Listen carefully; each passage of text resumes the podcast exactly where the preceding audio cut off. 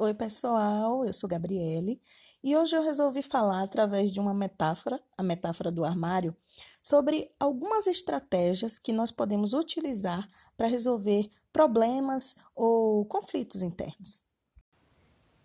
Então, para começar, vamos imaginar que você vai arrumar um armário atolado de roupas e que, para começar, é necessário tirar tudo que está dentro joga tudo na cama e encara aquele armário vazio. O primeiro passo é olhar para cada espaço e imaginar como vai dispor cada peça. Ainda na cama, você pode separar o que vai para o cabide, o que vai para as gavetas, separar as peças por tipo, deixá-las já dobradas e empilhadas. Quando chegar a hora de pôr tudo de volta, vai estar agora nos lugares em que você pensou anteriormente, quando o armário ainda estava vazio.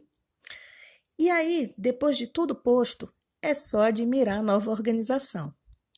É claro que com o tempo, e isso pode ser mais ou menos dias, a organização feita vai perdendo a forma e voltando ao caos de antes. Isso se nada for feito, se não for tomado cuidado na hora de pegar as peças que estão mais ao fundo, por exemplo. Se as coisas forem se acumulando fora do lugar, é óbvio que uma hora vai parecer que nunca houve uma arrumação ali. E aí vai ficando mais difícil encontrar a camisa que se quer, o par da meia. A arrumação, que poderia ser contínua, se torna um trabalhão que vai demandar mais tempo e mais energia para ser feita de uma vez só. Bem, imagine que a vida é como esse armário onde você guarda suas coisas, suas histórias, suas memórias, sentimentos. Precisamos nos cuidar e nos organizar para que a dinâmica interior flua bem e reflita no cotidiano também. Se não cuida, vira um caos. Cuidar vai propiciar gerenciar o que temos da melhor maneira possível. Enxergar o que se tem é, por exemplo, perceber quais são as suas opções, as pessoas com quem você pode contar. E como fazer isso na prática? Olha, você pode começar a praticar a observação de fatos da sua vida como se fosse um espectador, uma pessoa de fora, tentando olhar por alguns instantes com um certo distanciamento isso vai possibilitar ampliar a sua capacidade de análise das situações e pensar a partir de outros pontos de vista.